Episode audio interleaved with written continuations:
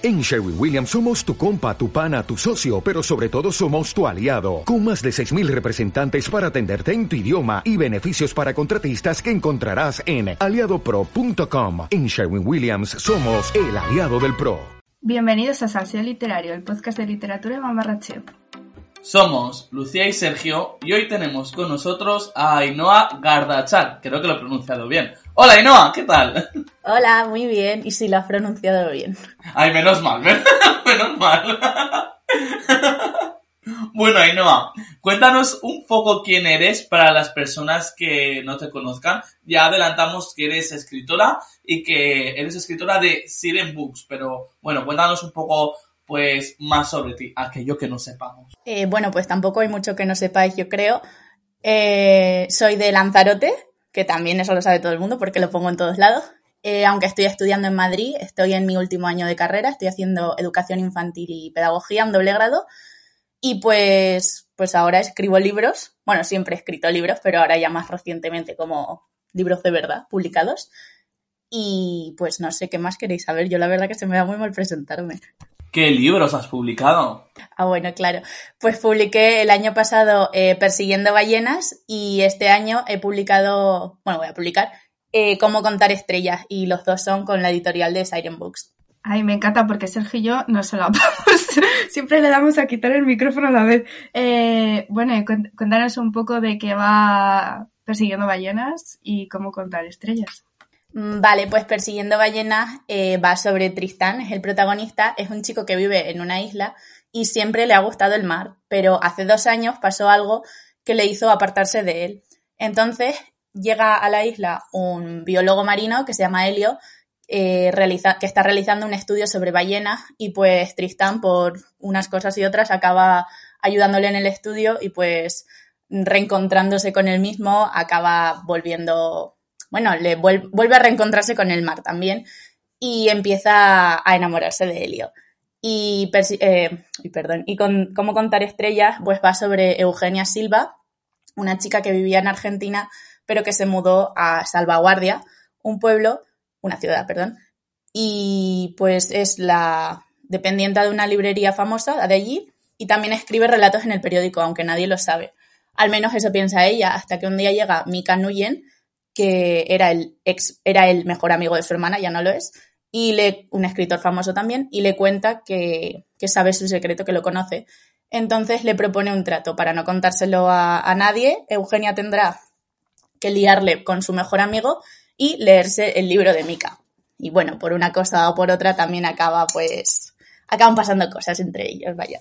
Uh, suena muy interesante. Yo tengo ahí pendiente persiguiendo estre eh, persiguiendo, ya iba a mezclar los dos. Persiguiendo ballenas, que todavía no lo he leído. Y quiero leer el de cómo contar estrellas. La verdad que están, en la tienen muy buena pinta y no. Eh, claro, ambos dos están relacionados entre sí, ¿no? ¿Se puede decir de qué manera están relacionados? ¿O sería spoiler? Bueno, igual es un poco spoiler, pero digamos que alguno de los personajes de Persiguiendo Ballenas está emparentado con alguno de los personajes de Cómo contar estrellas. Y pues bueno, se mencionan allí un poco, un poco, pero, pero no puedo decir mucho más tampoco. Bueno, entonces, suficiente. Yo te iba a preguntar que si entonces hay un orden de lectura, por si yo me leo cómo contar estrellas, ¿me voy a hacer algo de spoiler de Persiguiendo Ballenas? Que por cierto, yo sí que lo he leído y me gustó un montón. Es que si no lo decías, explotaba. Ay, me alegro de que te gustara. Pues yo creo que se pueden leer, eh, da igual el orden, lo que claro, igual hay un pequeñito spoiler de Persiguiendo ballenas, pero bueno, es un libro, una, un libro romántico, entonces te puedes imaginar un poco cómo acaba, ¿no? Entonces tampoco es tan spoiler. De hecho, algunos de mis amigos se han leído primero Cómo contar estrellas y luego Persiguiendo ballenas, así que bueno, tampoco pasa nada si te los lees a la inversa. De hecho, ojito, porque eh, en la Avenida de los Libros, eh, Persiguiendo ballenas resultó finalista en el premio del jurado a mejor novela mm, autoconclusiva. O sea, ojito, ojito. Sí, me hizo mucha ilusión, la verdad que no me lo esperaba para nada, pero digo, joder, es mi primer libro y ya que sea el primero, el finalista de un, de un, de los premios de una revista, pues jope, me hizo mucha ilusión, no me lo esperaba para nada. A nosotros más, ¿eh? A nosotros, a nosotros nos hizo mucha más ilusión, ¿verdad, Lucía? Evidentemente, sobre todo cuando lees un libro y se resulta que tus compañeros y tal opinan igual y que los lectores también. Y, y, no sé, hace mucha ilusión. Sí, la verdad que sí, porque la verdad que tuvo muy buena acogida el libro, me hizo, no me, o sea, no me lo esperaba, no me esperaba que tuviera tan buena acogida, digo, porque claro, es mi primer libro, tenía un poco el miedo de, bueno, no lo va a leer nadie, no les va a gustar, tal, pero al final, pues, es muy buena la acogida, la verdad que estoy muy contenta. ¿Y cómo fue el hecho de que Siren Books apostase por ti? O sea, yo es que me lo imagino tiene que ser una experiencia súper guay, así que cuéntanos la tuya. ¿Cómo fue recibir la noticia? Pues bueno, fue muy, muy, muy guay, porque me acuerdo que mandé el libro a un montón. Lo escribí, lo terminé de escribir creo que a principios de 2021, si no recuerdo mal. Y lo mandé, claro, a todas las editoriales habidas por haber. Y cada vez que salía una, una editorial nueva, porque me acuerdo que ese año salieron unas cuantas nuevas pues lo mandaba, digo, de perdidos al río, ¿no? Y así me dicen que no, pues bueno. Y claro, de hecho, la mayoría me dijeron que no y ya había perdido toda la esperanza. Y justo a finales de, de verano de 2021, que ya el libro yo tenía clarísimo que no iba, que no lo iban a publicar, no lo iba a publicar nadie, ¿no? Y a finales de verano, pues me escribió Siren Books diciéndome eso, que les había gustado mucho, que querían publicarlo. Y bueno, ese día yo no me lo creía. Estuve llamando toda la mañana a todos mis amigos a toda mi familia, estaba que no cabía a mí misma. Me encantaría, me encantaría vivir la experiencia de verdad de, de pues, publicar un libro por primera vez y vivirlo con, con tal euforia, la verdad, que es que, jo, qué, qué ilusión. Y claro, es que al fin y al cabo era, era tu primer libro, no en plan, para ti, ¿consideras que es difícil hacer ese hueco en el mundo editorial cuando es que hay, por ejemplo, otras autoras que han corrido mejor suerte que algunos de nosotros, como por ejemplo Isabel Fernández Madrid, eh, Rayamonte, Gemma Bonin, que incluso antes de los 18 han llegado a publicar algún libro. Entonces, ¿tú crees que es difícil hacerse hueco en el mundo editorial cuando a ojos de otras personas no eres nadie? Sí, yo creo que es muy difícil porque no es solo no es solo hacerse hueco, sino también para que la gente compre tu libro y tal, que yo en esto lo paso muy mal. Tienes como que tener presencia también un poco en la en las redes sociales, ¿no? Que no siempre te dicen que no es lo no es lo importante y tal, porque al fin y al cabo tú no tendrías que hacer tu propia publicidad, ¿no? Pero pero ahora como están las cosas, pues es bastante importante yo creo que tengas mucha presencia en las redes sociales. Y claro, hay gente a la que se le da muy bien y gente, yo por ejemplo soy nefasta, o sea, se me da súper mal eh, promocionarme. Y también luego es tener mucha suerte, porque mmm, puedes escribir muy bien, pero si otra persona considera que no le gusta, lo, o sea, si a, la, si a las editoriales no les gusta lo que escribes o no les gusta el tema sobre el que escribes o lo que sea, pues ya no es, o sea, que no depende de ti, ¿no? Es tener también mucha suerte porque depende de muchos factores. No sé si he respondido muy bien la pregunta. Sí, yo creo que te has explicado bien, que básicamente, por mucho que tú escribas el libro, al final cuando llega a la editorial eh, ya no está en tus manos, sino que está en manos de otra persona y depende de la editorial si le gusta o no para publicarte. Yo creo que te has explicado bien. Sí, y encima has caído en buena editorial porque luego si hubieras, por ejemplo, corrido la suerte, así entre comillas, de haber publicado con una editorial grande, ¿cuántos libros salen de editoriales grandes que dices, ah, este se ha publicado? Entonces tienes suerte de haber publicado con una editorial independiente, pero al fin y al cabo eh, tradicional, que la ha puesto mucho mismo, porque como muchos sacan una novela al mes y pueden permitirse todo un mes de darle la difusión que ese libro requiere. Sí, eso es verdad, o sea, yo no me voy a esconder, yo mandé mi libro a todas las editoriales grandes y pequeñas, ¿no? Pero la verdad que me alegra mucho de, que hubiera, de que haya caído en las manos de, de Siren Books, porque eso es verdad, le, le dan mucho, mucha atención a cada uno de sus libros, mucho cariño. Eh, las chicas de la editorial son súper majas, estoy súper contenta, la verdad, de que al final, pues, pues no me cogiera una editorial grande, ¿no? Y me cogiera Siren Books. Va, claro, y al ser tu primer libro, viviste la primera experiencia de publicar, de cómo cómo se hicieron las correcciones y tal. ¿Cómo, cómo viviste ese proceso y cuánto duró más o menos? Pues durar duró bastante, porque me acuerdo que me dijeron que eso, que me iban a publicar el libro en, en, a principios de septiembre, finales de agosto, y luego las correcciones las empezamos a hacer en, en enero, no mentira, las empezamos a hacer mucho más tarde, casi dos meses o así antes de que se publicara. La verdad que fue como de 0 a 100 porque de repente, bueno, la portada sí que es verdad que fue como más de antes, ¿no? pero fue como de 0 a 100 porque de repente estaba corrigiendo el libro, o sea, corrigiendo, aceptando los cambios de la, de la correctora, tal, de la editora. Y, y, no sé, fue, fue muy guay. La verdad que estaba súper encantada porque digo, me encanta que me digan lo que, lo que tengo mal, me encanta corregirlo, ver sugerencias. Me parecía súper divertido, la verdad. Así que lo viví con mucha, mucha ilusión encima. El año, el año pasado, no, hace, bueno, sí, el año pasado, yo vivía con, con cuatro chicas más y bueno, las tenía loquísimas con todo el libro, estaba comentándoles todo el tiempo, ahora me han dicho esto y luego me han dicho aquello y luego la portada y luego no sé qué. Fue muy divertido. Te has silenciado sin querer, Ainhoa. No sé si estabas hablando algo Ay, más o... No, ya había terminado, creo que me silencié un poco antes de tiempo, pero ya había terminado. Vale, no te preocupes. Pues vamos a... eh, en lo que a Persiguiendo Ballenas eh, concierne. Mira, me estoy, estoy un poco dormido, es que esto no ¿Qué es estás normal, ¿vale? Bueno, hablan, vamos a hablar... la intención, no pasa nada. Vamos, vamos a hablar ahora de Persiguiendo Ballenas. Y es que eh, uno de los temas más interesantes que trata es lo de la biología marina. Tú estás muy emparentada con el mar. ¿Fue esa una de las razones por las cuales tú decidiste incluir eso? Porque claro, yo nunca antes había hablado de o había visto ese tema dentro de la literatura juvenil. Pues a ver, yo como he dicho, o sea, a ver qué me lío. Yo eh, soy de Lanzarote, ¿no? Entonces siempre he estado como muy, muy cerca del mar y a mí encima me gusta muchísimo, porque luego a mi hermana, por ejemplo, tampoco tanto, ¿no? Entonces, no es que sea muy de familia, pero a mí me encanta el mar. Y, y siempre digo que mi, mi sueño frustrado es eh, estudiar biología marina, ¿no? Porque me hubiera encantado, pero claro, en el instituto pues fui muy por letras y no me daba luego la vida.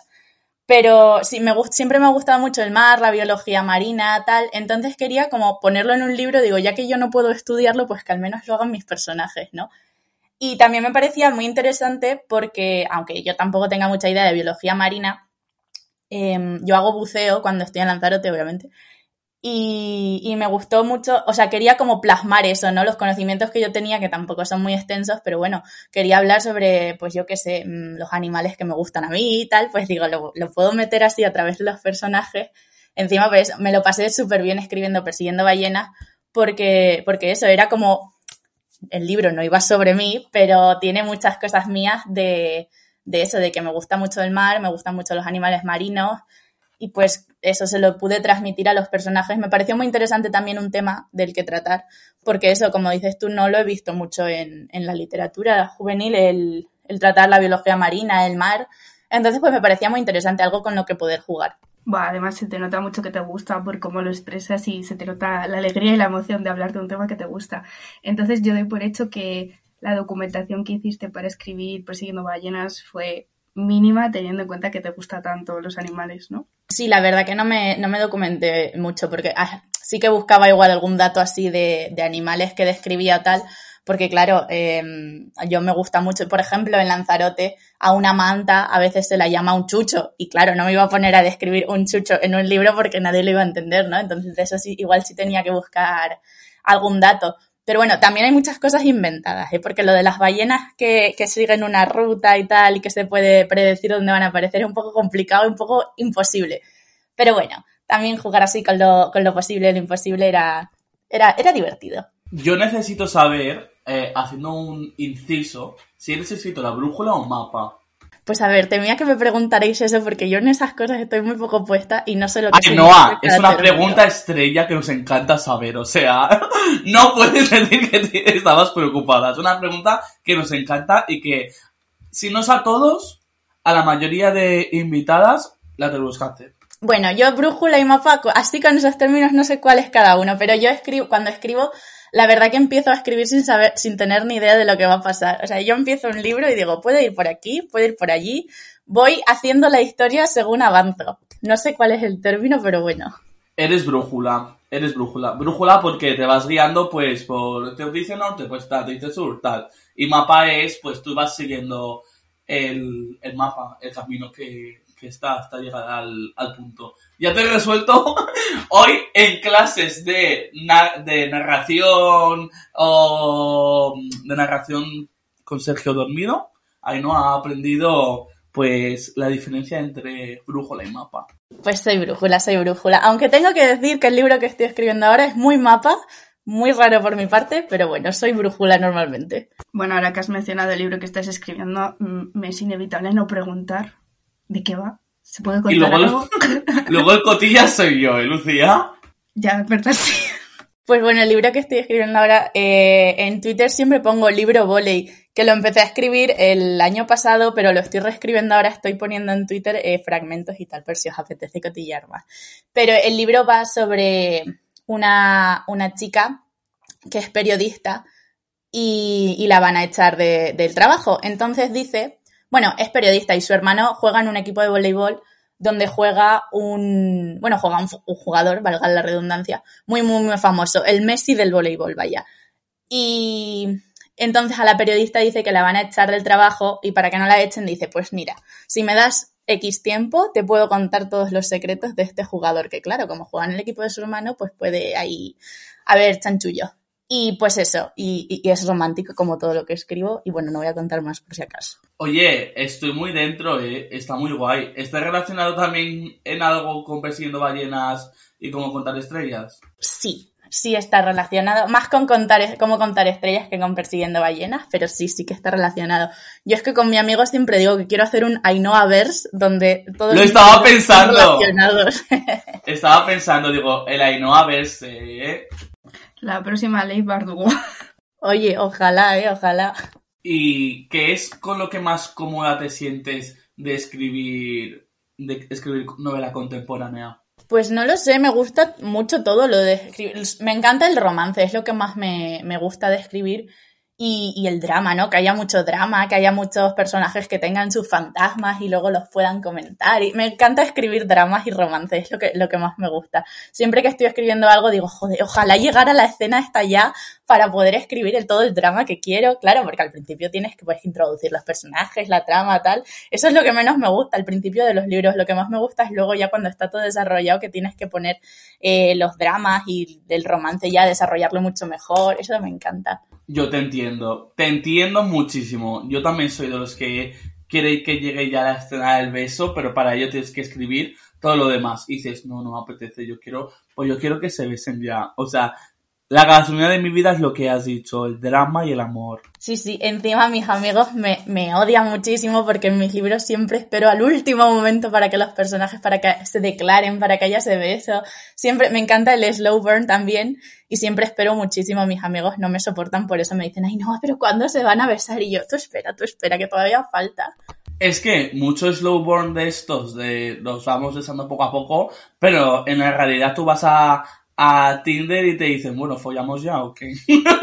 Después de haber compartido eh, cinco palabras. Sí, esa es la magia de, de los libros, ¿no? Que, que ¿no? que no son igual que, que la realidad. Yo he de decir que también sería como tus amigos de, por favor, ¿se pueden besar ya? Es que me voy a meter dentro del libro y les voy a juntar las cabezas porque no puedo, no puedo. Me gusta que vaya lento, pero también es como que lo que siento con los libros que van así lentos es que cuando se acaba el libro es cuando se da su primer beso yo necesito saber qué más, cómo vive su relación después. ¿Te has planteado escribir alguna precuela o secuela sobre persiguiendo ballenas o cómo contar estrellas o algo así? Si no, yo te lo dejo caer por si quieres hacerlo ya. Pues sobre Persiguiendo ballenas, la verdad que no tengo pensado escribir ninguna secuela, porque creo que ya no dan, o sea, darán de más los personajes, ¿no? Pero yo creo que para mí ya no dan de más. Pero eso sí, tengo pensado eh, escribir como, o sea, lo de la Ainhoa Verse, ¿no? Que en otros libros pues puedas como ver más o menos cómo va su relación, por ejemplo, un poco igual en contar en cómo contar estrellas. Igual pasa, igual no, igual sí. Y luego de cómo contar estrellas, pues sí que tenía pensado escribir una secuela, pero ya sí eso dentro de unos años, porque tengo muchas ideas que quiero escribir antes. Así que no es nada seguro, pero sí que tengo pensado una, una secuela. Bueno, yo con eso me contento. De momento, a lo mejor cuando acabe el libro te escribo en plan, necesito la secuela ya. Bueno, yo no hago ninguna promesa por si acaso, pero ahí está el pensamiento. Bueno, y ahora que hemos hablado de persiguiendo ballenas, mmm, a mí me gustaría centrarme en cómo contar estrellas y preguntarte que si fue muy diferente a escribir las ballenas. y si es así, ¿notaste mucha diferencia al cambiar de personajes? ¿O entre medias metiste otra historia? ¿O, cómo fue el proceso? Ay, no, espérate un momento porque te voy a decir una cosa. Por favor, el próximo libro cambia de nombre, porque yo me estoy liando, vamos, entre persiguiendo ballenas y cómo contar estrellas, esas rimas me están trayendo, vamos, por la calle de la amargura, ¿eh? Me estoy liando. Bueno, no te preocupes, el próximo libro tiene un nombre muy diferente, no te vas a liar.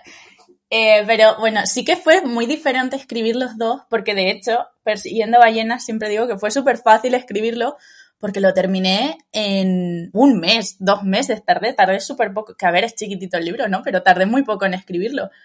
Y cómo contar estrellas, pues tardé eh, un año y dos o tres meses, tardé muchísimo más, que también es mucho más largo el libro, yo creo que es mucho más, mucho más enrevesado, ¿no? Tiene como muchas más subtramas, los personajes secundarios son un poco más importantes que, que en Persiguiendo Ballenas. Yo creo que es muy, y yo creo que se nota, ¿no? Que es mucho más enrevesado, mucho mejor. Yo creo que está mejor, la verdad, siempre lo digo, que Persiguiendo Ballenas a mí me gusta un montón, pero creo que Cómo contar estrellas es bastante mejor. Pero bueno, y, y cambiar de personajes, la verdad que me gustó mucho porque, porque si bien Persiguiendo Ballenas fue, me fue muy fácil de escribir, con cómo contar estrellas me lo pasé mucho mejor, porque el personaje, el, el protagonista de Persiguiendo Ballenas es como mucho más cerrado, muy, muy suyo, ¿no? Es mucho más difícil como abrirle porque tampoco hay tantísimos personajes. Y en cómo contar estrellas, la protagonista es mucho más abierta, mucho más, más, mmm, ¿cómo decirlo? Mucho más extrovertida, ¿no? Y hay muchos más personajes con los que puede interactuar, entonces puedes ver como diferentes ay, perdón que se me está, diferentes pues caras suyas, ¿no? Y, y, es mucho más divertido escribirla porque tampoco es tan seria, entonces me lo pasé muy bien, muy, mucho mejor yo creo, escribiendo cómo contar estrellas, aunque me costase mucho más, porque fue mucho más difícil, creo que me gustó mucho, mucho más escribirlo. Jo, qué guay. Entonces, si te tuviesen que dar a elegir entre los personajes de Persiguiendo Ballenas o de cómo contar estrellas, ¿con cuál te quedarías? ¿Con todos o con ninguno? No puedes elegir uno de aquí y otro de allí. Con un personaje, pues. Pues no lo sé. No lo sé, la verdad. Es que Es todos que- tienen sus cosas. Es que a la pobre le estás haciendo elegir eh, entre todos sus hijos. Es que no puede. Pero es que tú también eres de estas preguntas en otros episodios, no es por nada. O sea, me toca ser un poco cruel. Pero claro, yo estoy dormida ahora mismo. Pues bueno, yo creo que me quedaría con los personajes, no sé con cuál, pero de cómo contar estrellas. Me parecen. Es que también el Persiguiendo Ballenas es más drama romántico, ¿no? Y cómo contar estrellas es muy comedia romántica. De hecho, una amiga mía me dijo que tenía muchas escenas que parecían sacadas de una peli, de una comedia romántica, ¿no? Entonces es más divertido, es más, como más ameno que, que Persiguiendo Ballenas, que es que es muy dramático. Así que yo creo que me quedaría con los personajes de cómo contar estrellas. Ainhoa, y en, en los libros también mencionas, eh, también uno de los temas más importantes es la salud mental. Eh, ¿Cómo llegas a decidir qué temas meter y cuáles no? Pues eso también es mucho como con las tramas, ¿no? La verdad que es como que me surge ponerlo. Eh, no lo sé, la verdad que no lo sé cómo, cómo lo decido, pero es como que los personajes tienen que tener algún... No lo sé. La verdad que no sé cómo lo decido. Igual es porque también es muy importante el tema para mí, ¿no? Entonces pues tengo que meterlo. Pero no, no es que lo decida, porque por ejemplo es eso, que en, el, en cómo contar estrellas es un tema muy importante, eh, la depresión, ¿no? Y, y yo cuando empecé a escribir el libro, la verdad que no pensaba meter ningún tema de esos, porque digo, no me, no me cuadra, ¿no? Con la historia. Pero según fue avanzando, pues digo, jope, pues igual lo puedo meter porque queda bien, ¿no? No es con calzador tampoco. Y, y pues darle visibi- vi- visibilidad también, ¿no?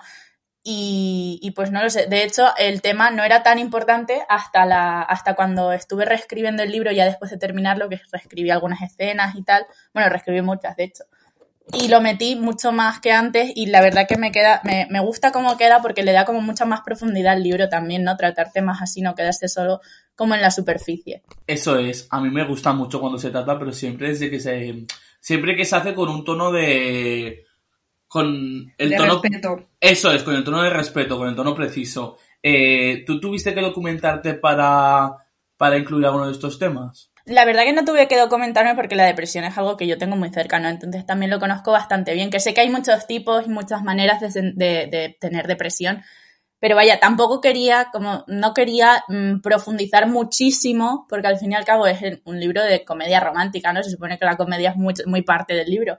Entonces tampoco quería hacerlo súper triste, tampoco me he metido nada, datos, ni, cifras, ni descripciones, ¿no? Lo he metido como si, como como cuando te pasa algo, ¿no? Lo describes como te pasa a ti, no lo describes como una definición de internet, por ejemplo, ¿no? Por decirlo así. Entonces lo he puesto como, como el personaje lo siente, ¿sabes? Tú cuando explicas algo eso no pones datos que te encuentras en internet o pones una definición de internet, lo explicas como lo sientes. Entonces he intentado hacer eso más o menos en el libro. No sé si tiene mucho sentido como lo he explicado. No, sí, sí, sí. O sea, ah, no has tenido que documentarte, pero al menos es porque tú lo has vivido de cerca y con eso basta. ¿Y tú crees que en todos los libros tiene cabida la salud mental? Sí, yo creo que sí. O sea, en los míos, yo creo que siempre lo voy a intentar poner porque tampoco eso, porque me pega con el tema del libro, no tampoco meterlo con calzador. Pero sí, yo creo que se puede, en muchos libros es importante meterlo porque muchas veces hay un libro sobre la chica deprimida, que no le apetece nada, que tal, pero luego no, no dicen nada de eso, ¿no? ¿no? No mencionan, por ejemplo, la depresión, sino es un bajón, un no sé qué, ya y ahora de repente estoy contenta. Y, y, pues se podría meter ahí e intentar como darle visibilidad, que bueno, entiendo que no lo quiera meter toda la gente, ¿no? Pero es un tema que yo creo que se debería tratar más y que de hecho se está tratando ahora un montón. Y la verdad que me, me, alegra bastante. Desde luego, y a mí me encanta también que se trate, sobre todo como hemos dicho, desde, desde la buena perspectiva.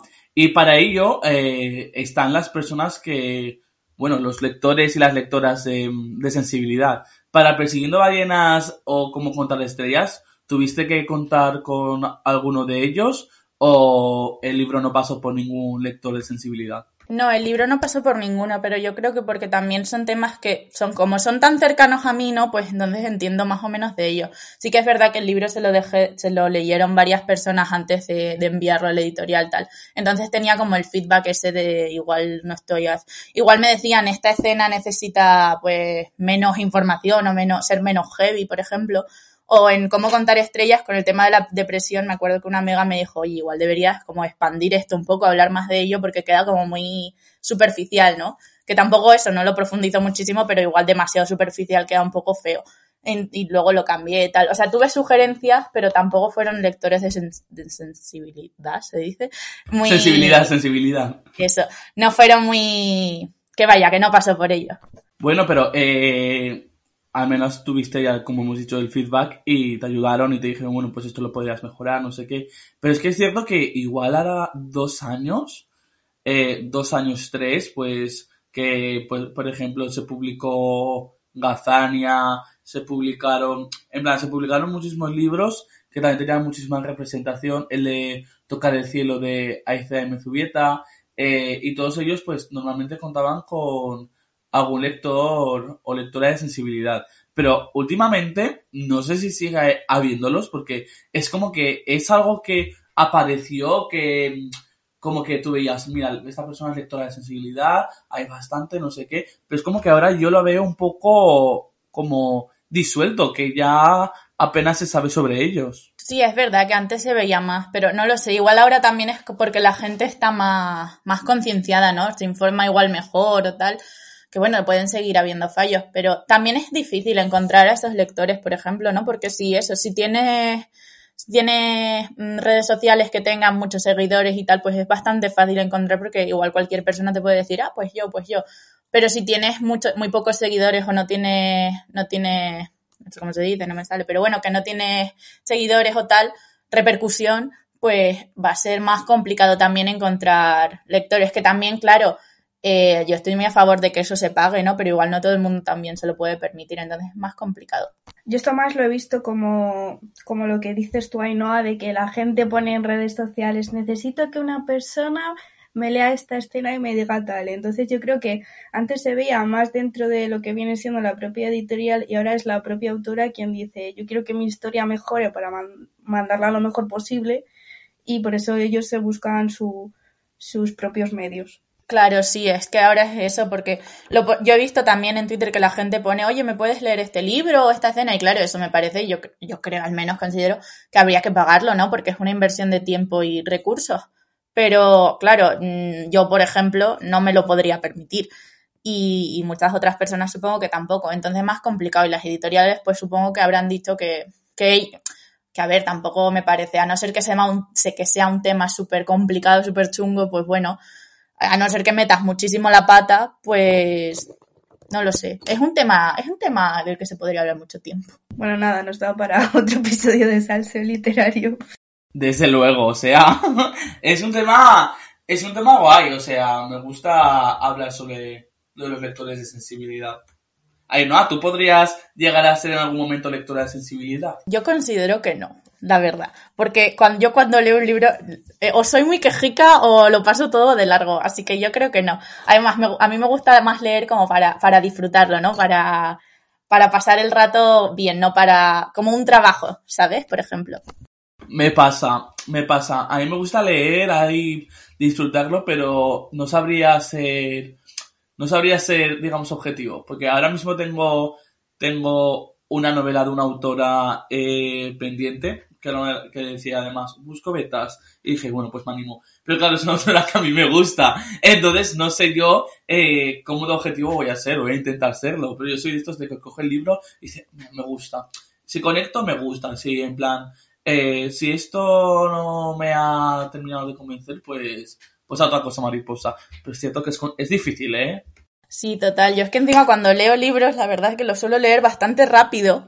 Entonces hay muchas cosas que paso por alto. Y para ser una lectora de sensibilidad tienes que estar como muy pendiente de todo y siento que no podría hacer eso. Y bueno, es eso. Cuando te gusta un libro, pues yo siento que me gusta, pues cinco estrellas en Goodreads. Me gusta regular, tres. No me gusta, dos o una. Y ya está. No pienso más en ello. No soy muy de hacer reseñas. Yo es que cuando leo un libro me centro, o sea, cuando he hecho de beta alguna vez, ha sido más centrarme en mis comentarios eran, ¿se pueden besar ya? No me puedes estar haciendo esto, no de, bueno, pues falta información, no sé qué, pero que me meto en mi parte lectora y cuando yo leo un libro, pues lo leo para disfrutar, no para decir, buah, los personajes, pues les falta desarrollo, eso ya como que mi cerebro lo asimila después de leerlo, pero mientras lo estoy leyendo es como que me centro en disfrutar. Entonces yo soy una mala lectora así de, historias que todavía no se han publicado. Yo creo que sería igual. Yo es que encima me. No lo sé, no siento que. Haría comentarios muy poco mm, informativos, muy poco servibles, vaya. Me pasa. Bueno, yo creo que, que hasta aquí el episodio, a no ser que quieras añadir algo ahí, ¿no? No, yo creo que, que ya. No creo que tenga que añadir nada más. sí, claro que sí. Claro que sí. Ainhoa. Tus redes sociales. No, no, espérate. Ah. Ainhoa, dinos, dinos, y ya con esto, colofón iba a decir.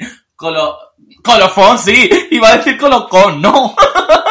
Sergio, por favor, tómate un café después de este episodio. Sí, eh, y como colofón final, Ainhoa, ¿por qué consideras que los lectores deberían leerte? Ay, qué difícil. Pues no sé, yo creo que mis libros son, son divertidos, eh, son bastante amenos, no se hacen muy chapa. Eh, el romance, pues, es interesante. Y, y, pues la salud mental, ¿no? Que es un tema interesante. Y, pues creo que mis libros son para pasar un buen rato, no para, ni para llorar, ni para, ni para deprimirse. Y pues yo creo que leyéndome eh, os lo vais a pasar bien. Pues seguro que sí. Ahora sí, no ¿cuáles son tus redes sociales? Eh, pues bueno, me llamo igual en Twitter y en Instagram es ahí no hay nadie, el nadie con dos Ns y no tengo más redes sociales. Bueno, pues entonces, ¿cuáles son los deberes de esta semana, Sergio? Que nos hemos cambiado los papeles, pues nos lo hemos cambiado para todo hoy.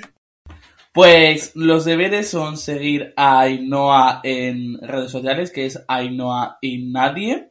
Eh, que yo ya te sigo en Instagram literario, ya te sigo y en Twitter creo que también. Eh, también seguir a Salseo Literario, arroba Salseo Literario. Eh, y darle mucho amor a estas personitas aquí, escuchándonos, compartiéndolo también a Ainhoa, comprando su nuevo libro, que ya sale, sale esta semana, como contar estrellas, con la editorial Siren Books, no Siren Books, como hemos estado diciendo durante todo el episodio. Y creo que nada, bueno, que todos los viernes nos tenéis disponibles en Spotify, en iVoox, etcétera, etcétera, no ser que servidor de tenga un fallo tremendo, pero, pero eso. Y que nos escuchamos pues la semana que viene. Muchas gracias Ainhoa por haber estado con nosotros. Esperamos que te lo hayas pasado muy bien. Seguro que sí. Sí, me ha encantado. Muchas gracias por invitarme. Gracias a ti. Ah, he dicho, Lucía, ¿he dicho cómo contar historias? Sí, has dicho cómo contar historias. Sí, sí. Ay, no, ay, no me has corregido. ¿Cómo contar estrellas? Sale a la venta esta semana. No me he dado mío. cuenta, la verdad. Yo sí, yo sí, porque cuando hemos hecho el guion he puesto yo cómo contar historias y me he tirado todo el episodio pensando estrellas, estrellas, estrellas y ya he liado a Sergio. Pues sí, entonces, pues ya podéis comprar cómo contar estrellas. Ha sido un placer, Ainhoa. Muchos besos para todos y nos escuchamos la semana que viene. Chao. Adiós. Adiós.